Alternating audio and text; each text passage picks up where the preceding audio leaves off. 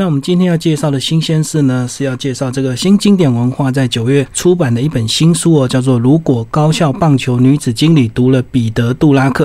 那这本书呢，书名有点长哦，但是呢，它其实它卖的非常的好哦，因为这本书呢是延续他在呃二零零九年这位日本的作者呢叫岩岩崎下海，他出了这个第一本书哦，也就是第一集哦。那今天呢，二零一七年的九月是出版的第二集，一样是延续他这样的一个结合管理跟这个。小说的一个特性哦，呃，是一本棒球的一个小说。那特别的是呢，听众朋友呢应该都听过这个彼得·杜拉克大师哦，因为他活了这个九十五岁，然后出版的作品呢其实有点难算，但但是大概应该四五十本左右啊，出了很多这个管理学的书。那他呢也被为呃现代人称为这个呃现代管理学之父哦。那新经典文化呢出版的这本新书呢是这个呃日本翻译过来的。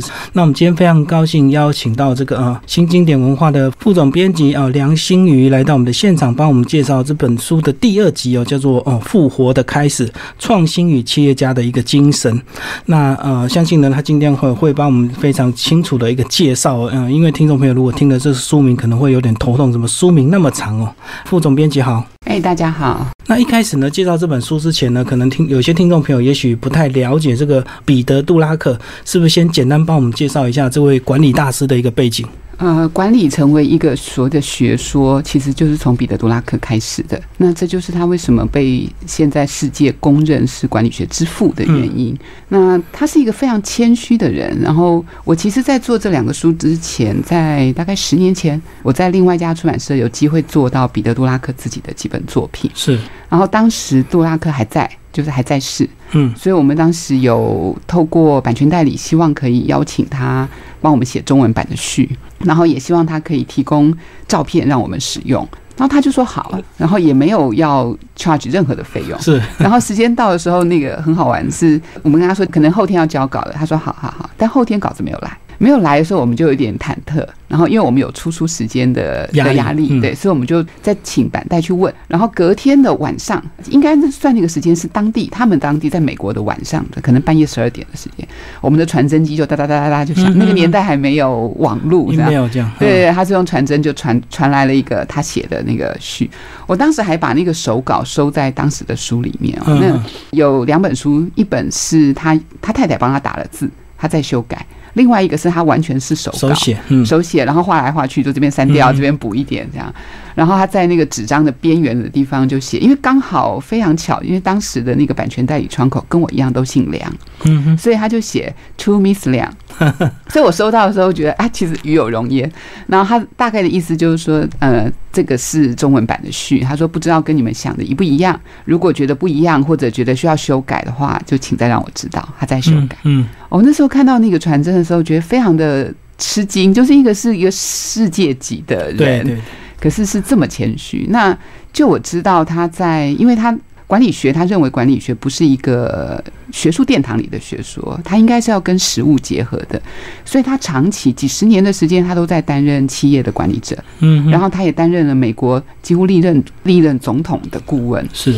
但是我说实话，因为很多学术圈的人，如果跟商业太深的的接触以后，有时候会变质，性格会变，对，然后或者是考量的事情方式会变。但我们在杜拉克身上好像没有看到这个变化，他一样非常谦虚。然后刚刚说的那个照片也是，就是他有一天我就突然收到一个包裹，包裹然后里面打开就是六七张杜拉克的照片，然后大大小小不一样，就是是老先生是去把他的照片冲洗好了，洗出来，对对对，所以你看到那个台湾任何一个出版社出彼得杜拉克的书，都是那几张照片，嗯，他是无偿提供大家用。而且我觉得无偿也没有问题，可是它是就真的洗来的，有的很大，有的快要 A 四那么大哦，然后有的比较小这样。然后你收到的时候，我不晓得很非常感动啦，就是一个他从来也没有来过台湾，可是他也不会因为台湾很小或者是一个他没听过或者他不熟悉的地方，他就有差别的待遇。所以杜拉克对我来说，我非常荣幸，就是在他后来，因为其实我做那套书大概半年多，不到一年，他就过世了。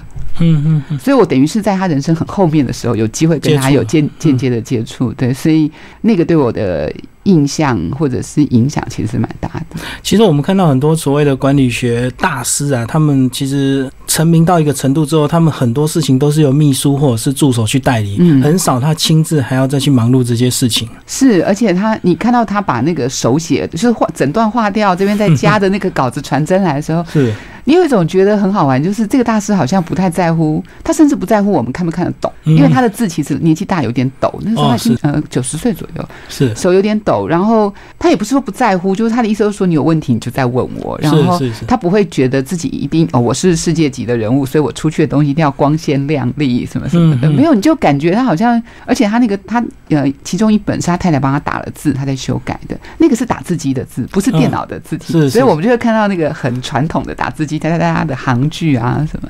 嗯、有有一种他好像是你邻居的一个很可非常敬的老亲切先生的一个样长感觉者这样子，对。然后一点都不会去觉得他现在已经到了这个地位，很多事情就是由下面的人去帮忙这样子。其实我看过很多这个所谓的这个呃大师级或者是顾问级的，其实他们出门在外都是光鲜亮丽，而且一定西装笔挺，就是要展现他专业的地位。是那其实彼得·杜拉克他，因为他已经不需要再用用这些外在的一些行头来证明他自己，因为他的著作已经太多太多了，包括我相信世界上也有很多在专门在研究他的一个非常多呃、组织，对不对非？常多非常多，所以从这边我们就要聊到这个作者，这个日本的作者呢，这个岩崎下海，他为什么会去跟他有接触，然后去用他的这个书来延伸成这样子一个棒球小说？他其实没有真的接触到彼得·杜拉克本人，但是杜拉克在的书在日本有一个叫做上田纯生的学者，嗯，然后他是认识杜拉克的，然后杜拉克跟他很信任他。嗯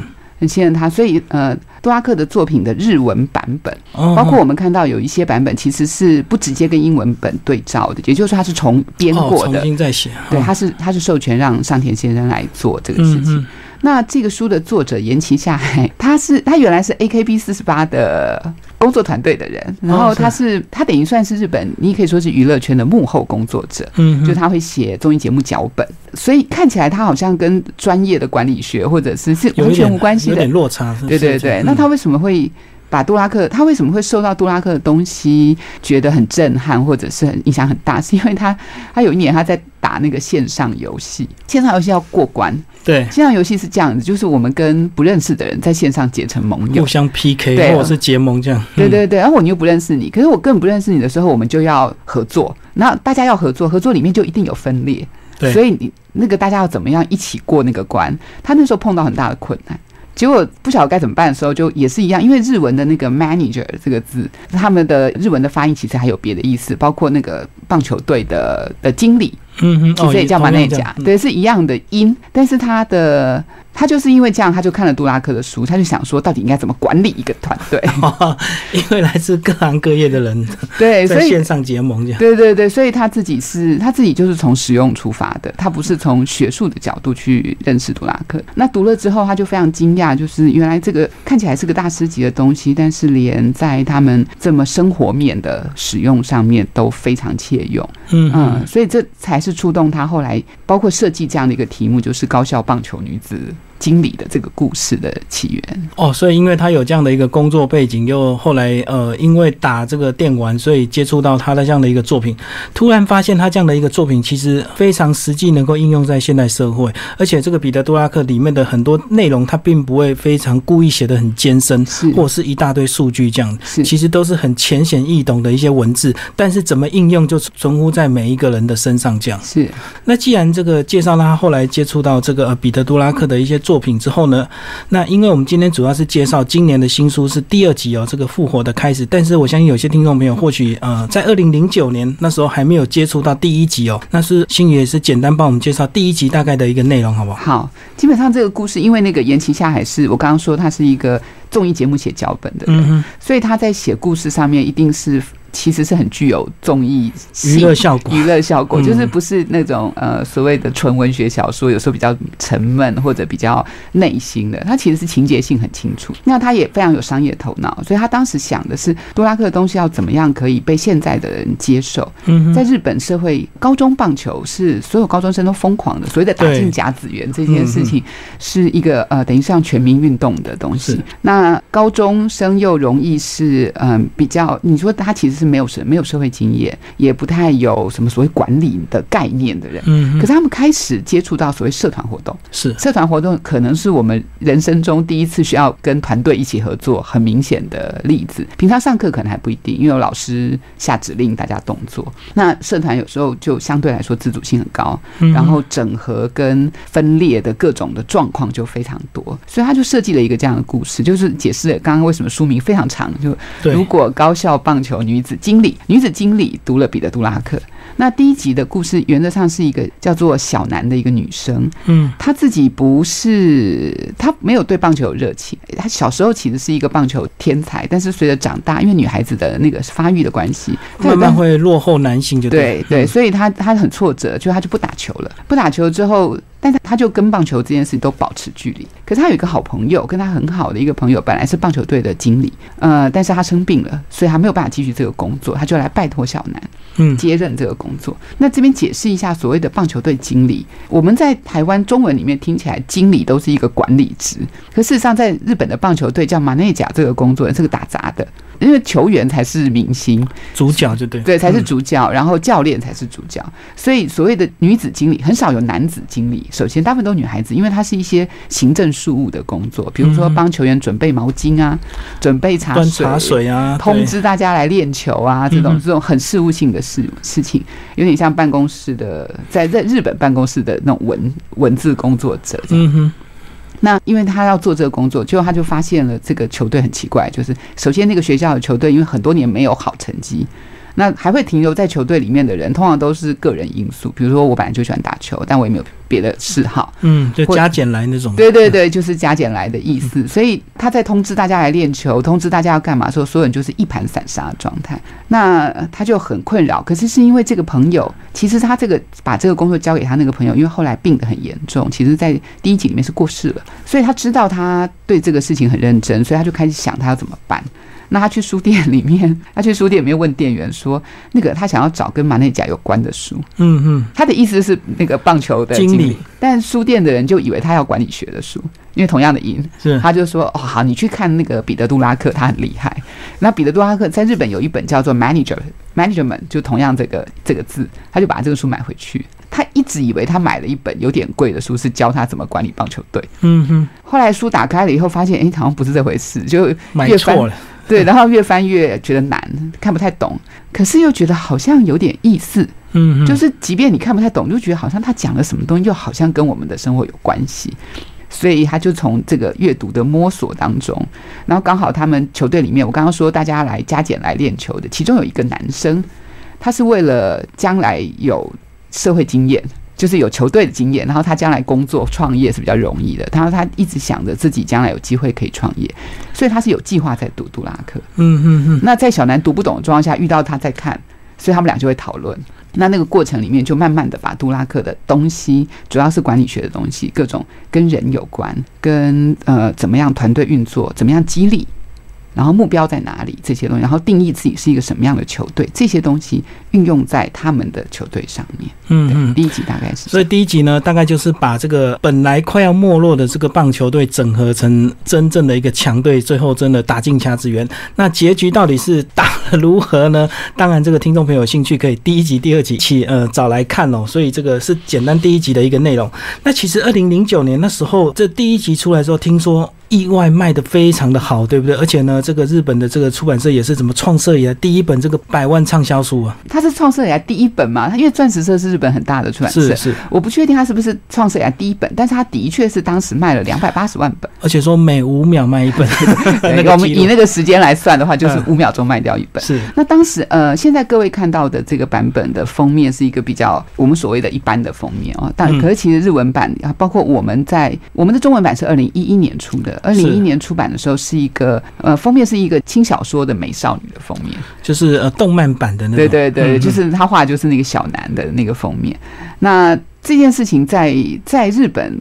很快的引起注意，一方面是日本有所谓的从漫画学知识的这个系统哦，它有很多漫画，包括什么家灾之人，他在讲植物的东西，是对他的漫画不完全是娱乐性而已。那可台湾比较没有这样的阅读习惯，台湾一般看漫画都还是一种比较消遣的，或者是因为接着日本而来，有部分的。动漫迷是比较能够看那样的东西。但是，一般的就是所谓我所谓一般，就是说真正会用到杜拉克的的理论或学说的人。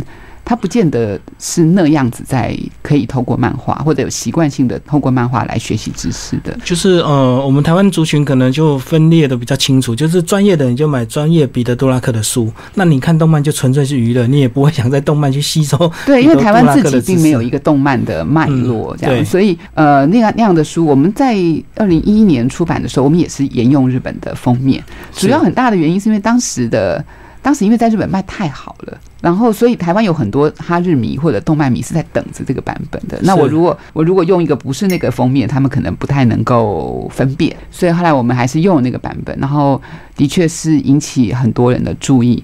不过同时也有一点尴尬，就是呃，像有一些像我们昨天才做了一场活动，就是邀请包括贝壳放大、包括关键评论网的创创办人，就是很年轻的一批创业者。他们当时就说，他们当时就买了第一本。那我就在想说，他们当时就买了一个小南封面的。书回去看，蛮尴尬。对对对，其实是一个萌少女的封面。对，所以我们后来就还第二到第二集的时候，因为呃风潮其实已经稍微冷却了，因为隔了很多年了，所以我们就回到一个比较实用的做法。它封面上还是保留了一天漫画的感觉，但原来是一个大人书的味道。所以当初会出这个呃动漫版的这个封面呢，主要是因为它后来又翻拍了电影，然后又改成动漫，对不对？台湾好像叫做正妹干巴的啊，那个呃，他的动漫跟他的电影都没有输的反应好。就是在日本，在台湾应该都是。然后这边 Gamma Day 的的这个名字，大家会有一点搞不清楚到底在说什么。不过当时电影电影公司可能有他的考量啦，他可能觉得那个是一个可以比较 reach 到他们的 target audience 的方式。所以这个就是当初你们引进来，就是延续在日本的这个风潮的封面引过来了哈。那现在再翻的话，就是呃回复到这个正常的一个封面。好，那我们简单介绍完第一集之后，其实这个后来这个作者呢也说，他后来这个这本书。写完之后，好像有有点这个已经气力用尽，没有办法，就觉得说没有办法再延续。其实出版社当然是希望他乘胜追击，赶快再出第二集。是，但是他那时候说他真的写不出来。刚刚上一段我们聊到这个，其实延吉下海在写完第一集之后呢，他就觉得非常的疲惫。因为听众朋友可以去想象哦，你要把这个管理这么艰深的一些字眼哦，把它融入在小说里，而且又是他又要涉猎到这个棒球的很多这个相关的一个知识，所以其实真的这个小说是不容易写的。但那时候写完之后呢，他自己也觉得非常的呃辛苦啊。那二零零九年完成之后呢，后来为什么又这个慢慢经过这个几年之后，然后呢，呃，他能够出版第二集？这个呃，我们邀请到这个新经典文化的副总编辑梁新宇来到节目现场为我们介绍。哎，新宇呢？那接下来是不是帮我们介绍这个他在第一本写完之后，经过了什么样的一个状况，让他能够再继续完成第二集？第一本的那个写法说起来其实是非常耗神的啦，因为他的故事放在高中生。然后，所以所谓的深入浅出这件事情，比再加上所谓的情节的戏剧化，嗯，它都要兼顾。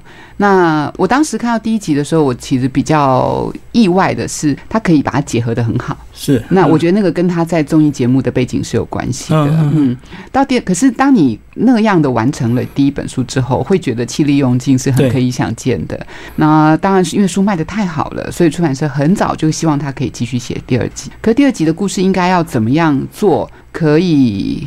我觉得任何一个写作者都会希望我写出来的续集是不输第一集的。是啊，是啊，对，所以他是处在一个比较茫然的状态。而且那时候第一集的高潮就已经打入了甲子园了，那第二集怎么再写就很麻烦，对不对？他打入甲子园预赛，可是不知道甲最后结果是什么。对，所以他到第二集的，他其实后来是从外部开始。我的意思是说，呃，他观察到，因为他在没有办法写出来这四年当中，他做了一些其他的工作，是，然后他观察到社会的现象的改变。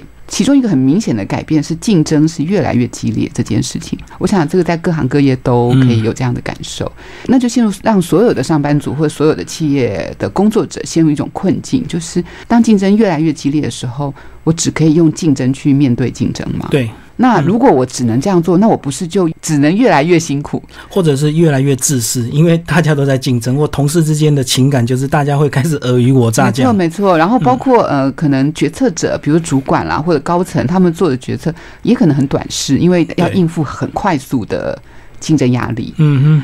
那所以他碰到这个，他碰到这个事情，他又回去杜拉克的书里面再找。所以这个时候他看到的是杜拉克的另外一本书。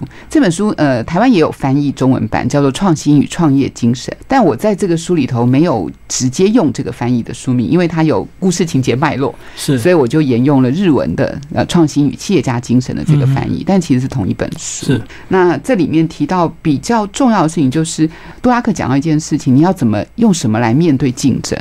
你其实是要用创新来面对竞争。而创新是指什么？我们很容易想象的是，今天 Three M 又推出了一个全新的产品，叫做创新。嗯嗯。但是杜拉克在这个书里面最早提到的创新的例子，其实是麦当劳。麦当劳是一个素食店，我想我们大家都知道，在美国也是一个素食店，没有别的 什么新鲜事。但是麦当劳跟其他在他之前，他做了什么样的创新？是因为我不晓得各位有没有印象，就是我们现在去素食店，任何一家，你你期待的是你会很快速买到你要吃的东西。对，所谓的素食店是这样来的。如果你去麦当劳，你要等十五分钟，你就会觉得你不如去吃个简餐。所以，呃，麦当劳做的所谓的创新这件事情，它的产品面没有任何改变，但它改变的是后台的作业机制。什么样的流程？什么样的？比如炸薯条要多少分钟，它会自己跳起来，然后所有东西保持多少时间，它就要丢弃。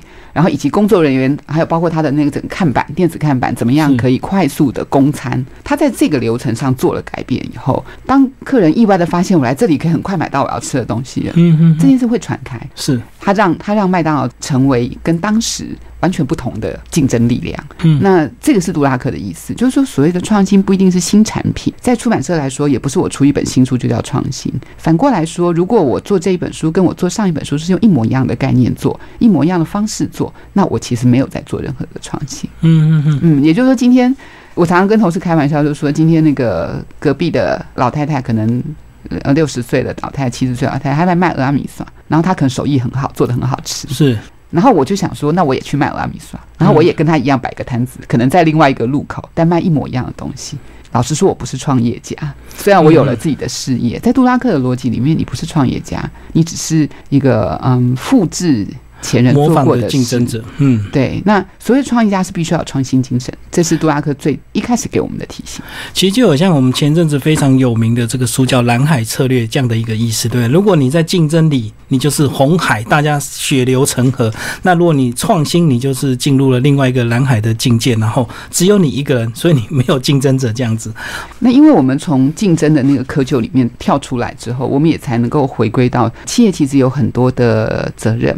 包括让这个员工们安家立命，就是你可以有一份合理的薪水，你可以照顾你的家人，你可以有社会所谓的社会责任这件事情。是，如果所有就像刚刚那个主持人说的，就是说所有人从员工到公司之间都在。竞争状态的话，人跟人之间是不会有好的关系，嗯嗯，不会会有善的关系，对对。所以杜拉克其实他是管理学大师，但我做他早期的书，我整个人就觉得他是个社会学者。他关注的从来不是只有管理这个事情怎么进行，或者是企业的利润啊、市场导向这些问题。其实社会责任这件事，企业有社会责任也是杜拉克提出来的。嗯，那他关心的是整个社会结构的发展如何平衡。然后如何所谓的创造幸福？用日文日剧里面常常有的的字眼来讲。那在这个角度看，我就觉得管理学非常动人了。嗯嗯，所以这也是他的书为什么很难算出他到底写了多少书，因为他会一直被再版、再版、再版，然后呃，可能两三本内容再整理一下，又变成一个新的著作这样子。所以他的作品其实非常非常的多，要熟读其实也很困难哦。那这个第二本呢，其实他后来还是有稍微有些人物还是有延续第一集啊，哈，少数。对对对，然后这个等于是多年后，这个本来第一集的这个主角变成老师了，然后到了到了另外。一所学校，然后他们一样也面这所学校也面临他们棒球队没落的一个状况。对，因为呢，刚刚你提到的那个老师叫文乃，北条文乃。那这里要先讲一点，他在第一集的最后，因为小南毕业，小南是他学姐，是他高他一届的学姐。嗯，那他本来是跟着小南他们一起做棒球队经理。但小南毕业以后，他就延续小南的方式继续经营那个棒球队，可是完全没成功。对对对，这个这个有点戏剧性的转折。对，就是完全其实没有成功的。然后，但他不知道，因为高中是这样，高中是这样，就是每一个人只能念三年，嗯，你就要毕业了。所以他他到高三毕业的时候，他其实不太知道他犯了什么错。是，那但是他必须毕业了。那这个东西，或者说这个遗憾，或或这个疑问就一直在他心里面。嗯，那所以当他后来在东大念完书以后，他会希望他自己有机会可以再回到高中去教书，或者可以再再参与棒球队的工作，是让他找出当时的答案在哪里。好，那既然都讲到这边了，那第二集的内容要稍微帮我们带到了 这个浅川学园。对对对，所以他就到了，他就有一个机会去了浅川学园当老师。然后浅川学园是一个，其实当时他去的时候是一个所谓没有棒球队的学校，但是校长收了。对，但校长刚刚说，其实不是没有，是二十五年以前有的。嗯，但是因为成绩一直不好，然后还中间还因为教练压力很大，所以就传出他对学生暴力相向的事情。那学生呢也也可能在外面打架、闯闹事，所以学校就停掉了这个棒球队的运作。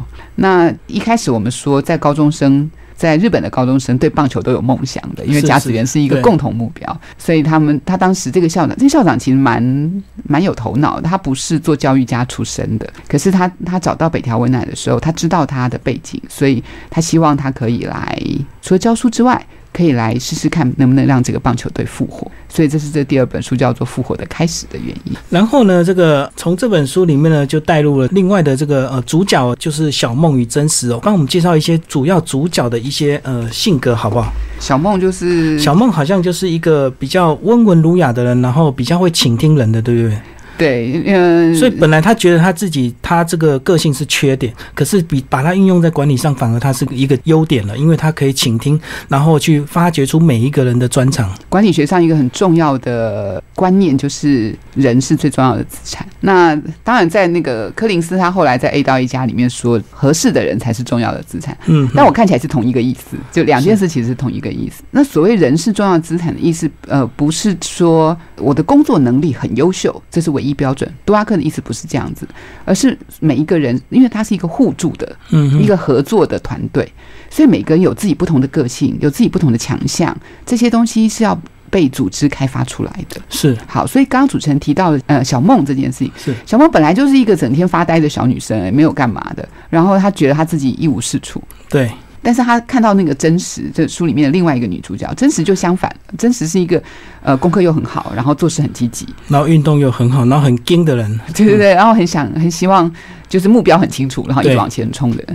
所以他觉得，然后他跟真实认识变成朋友以后，他就觉得他的人生开始也有一点，也有点重心，然后去学校也有意义。那可是，在一开始是真实想要去所谓加入所谓的复原这个棒球队的这这个工作，所以他就拉着小梦一起进去。结果小梦原来胸无大志，他只有一件事情，就是因为他只有一个好朋友，他想跟好朋友一起。对对对，他就跟着好朋友一起。那但是没有想到，您刚刚提到很硬的这个真实，在故事里面发展到某一个段落的时候，所谓的强太强硬，很容易折损了。对对对，所以他就碰到了一个。自己过不去的难关，自己过不去的难关，他就离开了这个球队。这个是一个蛮前面看起来会很惊惊讶的情的情节。然后这时候，这个北条文乃这个指导老师也做了另外一个让人很惊讶的决定，是其实他们当时的那个棒球队的经理有五六个人哦，这已经是。一般的学校不可能有的事，而且那时候还没有球员，没有球员，对。经理一堆，可是球员还没有。对，一开始对复苏这个棒球队有梦想的，全部都是经理的人的角色，而不是打棒球的棒球球员，也没有教练，所以他们当时想的是，那他他们想要用。杜拉克的的逻辑来 run 这个新的棒球队，所以他们就开始觉得自己很奇怪，就是我们我们这球队都没球员哎，那我们这样真的可以 run 一个棒球队吗？所以他们从书里面找答案了以后，重新定义自己的球队是什么。这跟第一集一样，就是都是要重新定义自己的单位、自己的公司、自己的团体到底是一个什么样的团体。如果棒球队就是一支以打棒球为主，就是以打进甲子园为主的球队，说起来每每个学校都一样，都是这样的目标。对，可是如果你要创新，你就要有不一样的东西。所以他们后来讨论出来的结论是，他们是一个以学习管理为主的对棒球队。那也就是说，进来这个棒球队的所有的教练、所有的球员都要福音这个最高的指导原则，就是你要认同这件事。嗯，你想要来这里，如果想要当个人明星，你可能就不是很适合这里。是，他们是一个组织，对，他是一个团队。所以到后来，这个这个最高指导原则也决定了他们一些呃不同于其他球队的运作方式，包括投手是轮替制。嗯嗯，对，不是没有这个明星投手这样。对对对，那这这个事情，这个轮替制怎么样让他们在后续的比赛里面得到掌握到赢的机会哦。这个这书里面会很清楚的说明。那这个北条文乃当时做了一个决定，就是他想要让这个小梦来做所谓的总的那个马内加总经理。小梦很紧张，因为他什么都不会，他觉得他什么都不会。可是他当时跟着那个跟着真实做了很多的所谓球员访谈这件事情，他就慢慢发现说，他的一无是处好像是他的优点。对，因为他觉得他自己什么都不会，所以他很愿意听别人的话，很愿意认真去听别人的需求、别人的困难。然后他会把别人的事情当成自己的事情来设想。我觉得在台湾的任何一个企业或者学校团体里面，如果有这样的人，我们一般也不会认为他是多么他就是很一般的人，这个就是一个追随者或者是一个呃跟随者这样子。是，可是可是我觉得这个小说里面的这一段给大家一个很好的提醒，就你身边一个看起来不起眼的的，不管男生女生啦，就是一个一个伙伴哦，他很可能是在关键的时候是。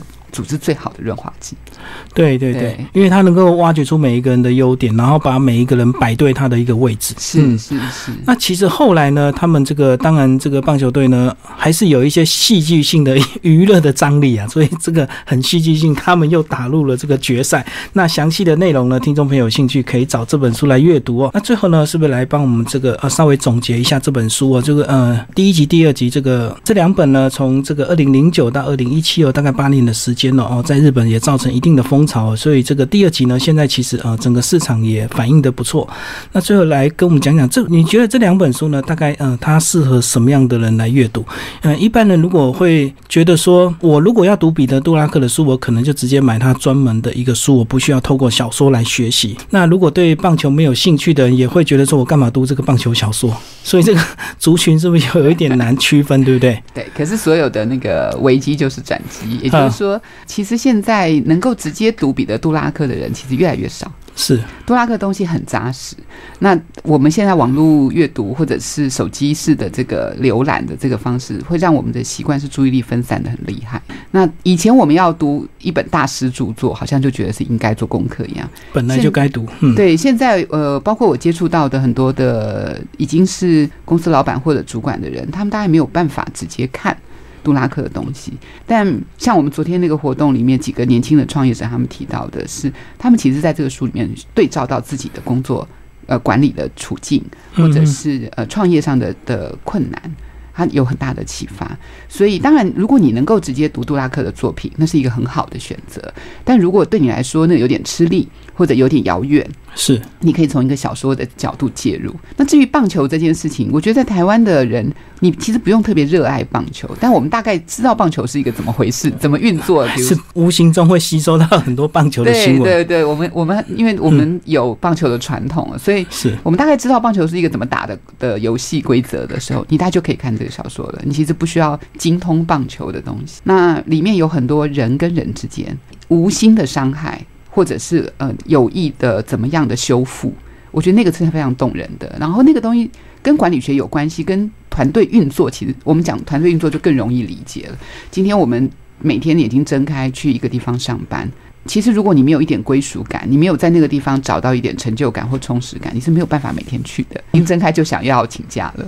对，我觉得很多上班族每天在面对这样的处境啊。其他里面呢，很多这个情节呢，听众朋友可以找这本书来阅读，其实还蛮好读的，而且呃非常吸引你，会预期想要赶快看到结果。但是我觉得里面还有一些呃蛮重点的这个关键字哦，都值得可能一句话就会让你思考很久。比如说他说这个寻找充实感，对为什么要寻找充实感？这这本呢，其实他也花了蛮多章节来介绍充实感。对对，就是嗯，这个字在日文里面。其实呃，他是用“伊巴修”这个字眼。那我在中文版里面，我们没有“伊巴修”的直接翻译。如果你去查字典，它叫做“归属”，嗯，就是我住的地方。但我在中文版里面，我没有用“归属感”这个字眼，我用的是“充实感”。是，因为我觉得它可能更清楚的。呈现了任何一个工作者对团队的期望。我每天到一个地方上班，我每天去跟一群同学开会，或者是一群同学，我们去运作某一个团队或者是一个社团。我总希望在里面让我们有点热血感吧。对，总希望我们今天来做这件事情是我们两个都想做的，或者我们大家都想做，而不是意兴阑珊的，而不是我今天去。